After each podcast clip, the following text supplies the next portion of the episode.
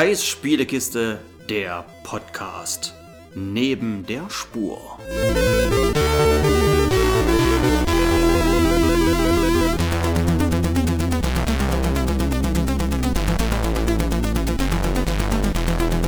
Hallo und herzlich willkommen bei Kais Spielekiste, unser kleines Format neben der Spur. Wir wollen ganz kurz erklären und erzählen, was jetzt so bei uns in den nächsten Wochen, Monaten ansteht. Und du wolltest noch ein bisschen was, ja, was in genau dieses Format gehört, loswerden. Und damit auch ein herzliches Willkommen natürlich an dich, Kai. Hallo. Kai. Hallo Jörg. Und hallo liebe Zuhörer. Genau, dann starten wir doch einfach mal, was podcast-technisch passieren wird. Wir haben noch eine Folge bereits fertig. Die muss ich noch schneiden. Das habe ich aber noch nicht einmal begonnen. Wir nehmen dann in, im Anschluss an diese hier direkt noch eine auf und haben noch eine weitere in Planung. Hier wird jetzt aber schwierig, da sich unser, ja, unser Arbeitszeitmanagement verschieben wird. Mhm. Wird es ein bisschen, bisschen aufwendiger, jetzt Podcasts aufzunehmen, weil wir halt nicht mehr parallel arbeiten sondern das zeittechnisch sich dann so ziemlich gegensätzlich verläuft, müssen wir mal schauen, wie wir das machen. Aber ich denke, das bekommen wir hin. Und wir gehen noch in eine kleine Sommerpause. Das kommt ebenfalls noch dazu. Genau, wir werden nach dieser Folge jetzt, also wir nehmen jetzt extra diese Folge nochmal auf, weil wir sagen, die können wir jetzt ganz schnell auch raushauen. Und danach ist im Juli und August erstmal Sommerpause. Genau, aber verlassen wir doch mal die Spur, Kai. Mhm. Erzähl doch mal, was wolltest du denn da noch so loswerden? Mm, ich, äh, ich spiele sehr gern. Und das nicht nur. Welche Überraschung. Welche Überraschung. Und das nicht nur Videospiele, sondern auch Brettspiele. Und habe ich kürzlich auch ein ganz witziges gespielt. Und zwar nennt sich das Five-Minute Dungeon. Und da ist der Name so ein bisschen Programm. Also es geht um diesen 5-Minuten-Dungeon. Und das, dieses Spiel läuft in Echtzeit ab. Also man benötigt eine Stoppuhr oder also hat ja jeder heutzutage ein Smartphone mit einem Timer drauf, also es sollte kein Problem sein. Haben Sie da keine Sanduhr beigelegt? Keine Sanduhr beigelegt. Okay. Und dann kann sich jeder Spieler, also bis zu fünf Spielern, sucht sich jeder eine Klasse aus. Die sind vorgefertigt. Es gibt beispielsweise den Barbaren oder die Valkyre. Es gibt einen Dieb. Also immer die typischen, die Rollenspieltypischen Klassen, die man auch aus Videospielen kennt, die übernimmt man dort. Und dann wird aus verschiedenen Karten ein Dungeon zusammengebaut. Das kann man sich dann auch raussuchen, in welchem Schwierigkeitsgrad das, man das spielen möchte, dieses Spiel. Also je höher der Schwierigkeitsgrad, desto mehr Dungeon-Karten hat dieser Dungeon einfach. Und dann hat man nun ähm, diese Karten, so einen Kartenstapel vor sich. Jeder bekommt Aktionskarten auf die Hand, die speziell auch für seine Klasse sind. Also es gibt eine Klasse, die kann, die hat sehr viele Joker-Karten. Die kann halt immer mal einen Joker reinhauen. Das sind dann Karten, die einfach alles sein können. Das hat aber nur eine von diesen fünf Klassen. Das können nicht alle machen. Dafür kann eine andere Klasse wie der Zauberer, der ist halt gut damit, bestimmte Sachen zu beschwören. Es gibt den Krieger, der mehr Schwerter hat und so weiter und so fort. Man hat also ein, ein eigenes Kartendeck auch auf der Hand und dann wird halt diese diese Dungeon-Karten, da wird eine aufgedeckt und auf dieser Karte ist eine Aufgabe zu sehen. Zum Beispiel ein Monster, wo man halt zwei Schwerter reinwerfen muss und einen Pfeil. Und jetzt liegt es an den Spielern, einfach wirklich wild drauf loszuwerfen. Einfach so, ich habe zwei Schwerter, zack, rein damit, der nächste Pfeil, okay, nächste Karte. Und dann die Karten das haben wir am Anfang nicht gemacht, als wir es gespielt haben. Beim, bei der zweiten Runde dann schon. Und es steht auch so in der Spielanleitung, dass man es idealerweise so machen soll. Wenn man die Karte besiegt hat, wegwischen. Also auf dem Tisch ist immer Aktion. Der eine haut eine Karte rein, der nächste, okay, Gegner besiegt, wegwischen. Dann war immer einer damit beschäftigt. Die Karten, okay, weg, nächster Gegner. Und das ging hintereinander weg, weil man hat ja auch nur fünf Minuten Zeit, diesen, diesen Kartenstapel abzuarbeiten. Und es gibt auch eine Klasse, die dann zum Beispiel die Möglichkeit hat, die Zeit anzuhalten, dass man mal kurz verschnaufen kann. Da kann man sagen, Moment, Zeitstopp und wo, wo, wo. Alle runterkommen, alle runterkommen. Und jetzt hatte ich ja, oder du hast schon gefragt, es gibt keine Sanduhr in dem Spiel. Man kann sich aber eine App runterladen für das Smartphone. Und auf dieser App kann man dann aussuchen, in welcher Sprache man das Spiel spielen möchte. Und dann, wenn man es halt auf Deutsch stellt zum Beispiel, was der Sprecher denn für einen Slang haben soll. Also er kann creepy sprechen. Seid ihr bereit für etwas wirklich Großes? Oder er kann bayerisch sprechen. Und das haben wir dann natürlich gemacht. Ja, servus. Habt ihr die heilige Handgranate dabei? Oh gut. Dann lasst uns mit den Monstern den Boden aufwischen. Und das bringt natürlich auch nochmal Stimmung mit rein. Also es ist ein herrlich schnelles Spiel und wir haben das, äh, also du spielst dann fünf Level, also fünf Dungeons, bis du vor dem Endboss stehst. Also quasi 25 Minuten, wenn du den kompletten Durchlauf machst. Und das haben wir dann auch geschafft und haben dann aber einen Schwierigkeitsgrad höher gespielt, weil wir einfach Bock hatten. Wir wollten halt sofort weiterspielen, noch eine Runde. Okay, und wie ist das aufgebaut? Rein, reines Kartenspiel? Es ist ein reines Kartenspiel, ja. Okay. Gut. Also es gibt kein Spielbrett. Ist das neu? Oder? Nee, das ist nicht neu. Das mh, zwei, drei Jährchen würde ich sagen, ist es alt. Okay, und von wie viele Spieler braucht man mindestens? Und Man braucht- wie, zu wie vielen geht es maximal? Oh, das ist eine gute Frage. Ich würde sagen drei bis fünf. Kann auch sein, dass es zwei bis fünf ist. Aber also wir haben es in einer Vierergruppe gespielt, das war schon echt fetzig. Und das würde ich auch empfehlen. Also in einer großen Runde, dass so halt auch jeder verschiedene Fähigkeiten hat. Und dadurch entsteht halt auch so ein positives Chaos am Tisch. Okay, kann es denn passieren, dass du ein Monster nicht besiegen kannst, wenn du keinen Bogenschützen dabei hast zum Beispiel? Das kann nicht passieren. Also das ist schon recht gut gebalanced, dass du immer die Möglichkeit hast, das Monster zu besiegen. Du hast immer drei Karten auf deiner eigenen Hand.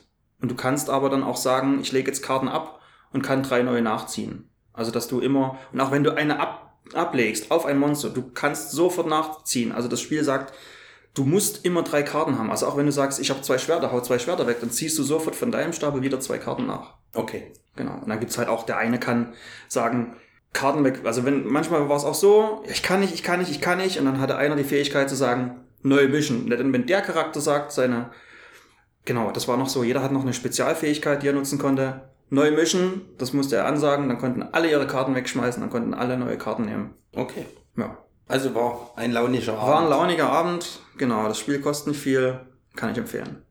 Gut. Auf geht's, Leute! Dann weiter. Ich hatte in der letzten Folge ein Hörspiel vorgestellt und hatte jetzt auch wieder eins gehört und zwar vom Gruselkabinett.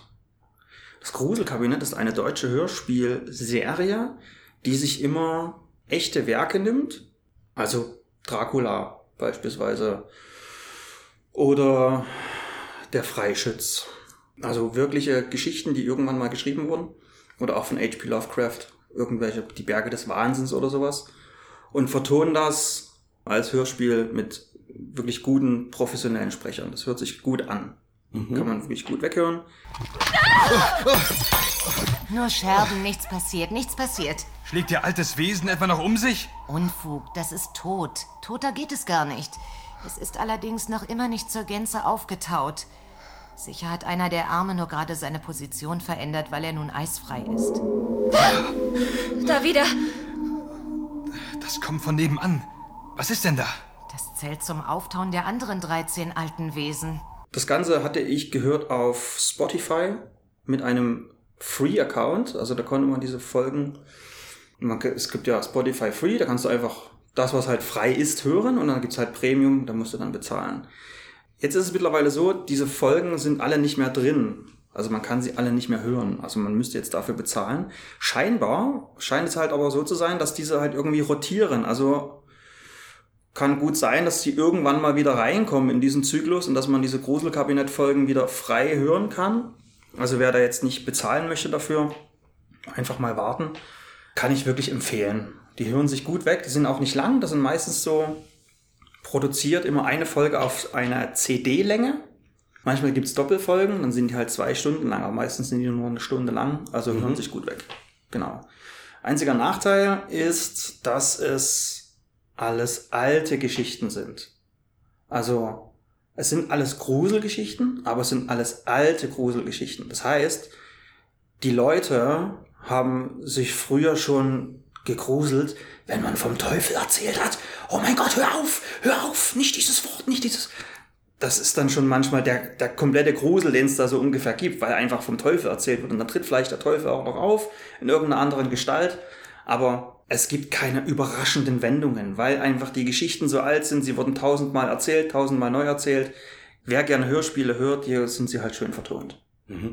Dr. Lake, Professor Edward, Leslie Carroll und neun weitere Kollegen brachen mit den vier Flugzeugen, mit 37 unserer Schlittenhunde und der nötigen Ausrüstung in das östliche Gebiet auf, in dem der Schieferblock gefunden worden war. Ich habe kaum was beizutragen zu dieser Episode, weil doch, ich kann sagen, wer einen Akkuschrauber will, die von Dewald sind echt fantastisch. Nein, soll natürlich heißen, ich habe einen sehr begrenzten Mediumkonsum gehabt in letzter Zeit, aber was mir natürlich nicht entgangen ist, jetzt gehen wir halt vielleicht dann doch mal in die Videospielecke, Last of Us 2, erklär mir doch mal bitte diese völlig unterschiedlichen Reviews äh, zwischen den Usern und der Fachpresse. Die Fachpresse ist ja durchweg begeistert von dem Titel. Ich weiß, dass du dir es schon gekauft hast. Äh, Werden wir bestimmt noch mal in einer regulären Folge darüber sprechen. Aber äh, was sagst du denn dazu und was hat denn die gute Community da so zu kritteln dran? Das würde mich mal sehr, sehr interessieren. Ich habe mir, also ich kann dir meine Gedanken dazu geben. Mhm. Ich habe mir das halt, diese Kritik am Spiel selber, also was da kritisiert wird, habe ich mir im Großen und Ganzen nicht durchgelesen, einfach aus Angst vor Spoilern. Ah, okay, macht Sinn. Ja, also ich habe mir diese, auch diese schlechten User-Wertungen auf Metacritic nicht durchgelesen, weil wer weiß, was die da reinschreiben. Vier Minuten noch. Das packt ihr. Vielleicht. Das kann ich mir dann durchlesen, wenn ich es durchgespielt habe, wenn ich die komplette Geschichte erfasst habe. Was ich mir vorstellen könnte, also, oder was ich schon gelesen habe, es ist vielleicht für die einen oder anderen überraschend gekommen, nicht überraschend für die, die den ersten Teil gespielt haben, vor allem inklusive des, des Add-ons. Also gut, im ersten Teil kommt es nicht raus. Wer aber das Add-on gespielt hat, der weiß es. Und wer dann also das Add-on nicht gespielt hat und nur den, den ersten Teil an sich und jetzt den zweiten, der wird vielleicht ein bisschen vor den Kopf gestoßen, aber ja, Ellie ist lesbisch. Und das soll So. ein Problem sein. Und oder? das ist für viele Amerikaner, denke ich mal, die sind dann noch sehr prüde, ne? also Gewalt ist ja scheißegal, aber halt, oh mein Gott, sie ist lesbisch, nee, das ist ein Kackspiel. Und das war's. Das ist Das ist, glaube ich, der eine, hm, so ein, ein, einer von den Punkten. Wie gesagt, ich habe mir diese Kritik nicht durchgelesen. Ihr habt's noch drei Minuten. Das könnte ich mir vorstellen, dass sich da viele äh, ja, auf den Schlips getreten fühlen. Dann gibt's noch eine weitere, das will ich jetzt nicht weiter ähm, aus, da will ich jetzt nicht weiter ausholen, aber es, weil das sehr ins Spoiler-Territorium geht. Ich habe ja auch selber auf meinem Kanal oder auf unserem Kanal so gesehen eine, ein Video gemacht von den ersten 30 Minuten dieses Spiels diese 30 Minuten, die könnt ihr euch angucken. Es gibt aber auch, es gibt so die ersten 90 Minuten und so weiter und so fort. Da hat man dann schon Spoiler. Also wirklich so die ersten 30 Minuten, das kann man sich angucken, da hat man keinen Spoiler. Danach, das ist, da geht's direkt los. Da wird losgespoilert und weißt du einfach von der Story her zu viel. Und deswegen will ich das jetzt nicht erklären, aber am Anfang passieren einfach Sachen, mit denen wahrscheinlich auch viele Spieler nicht glücklich sind und einfach sagen, fuck you Naughty Dog, was habt ihr da gemacht? Ah, Jesus. Noch zwei Minuten. Und wie siehst du das? Ich habe so ein bisschen ähnlich gedacht, so, wow, krass, ey, das kann jetzt nicht wahr sein.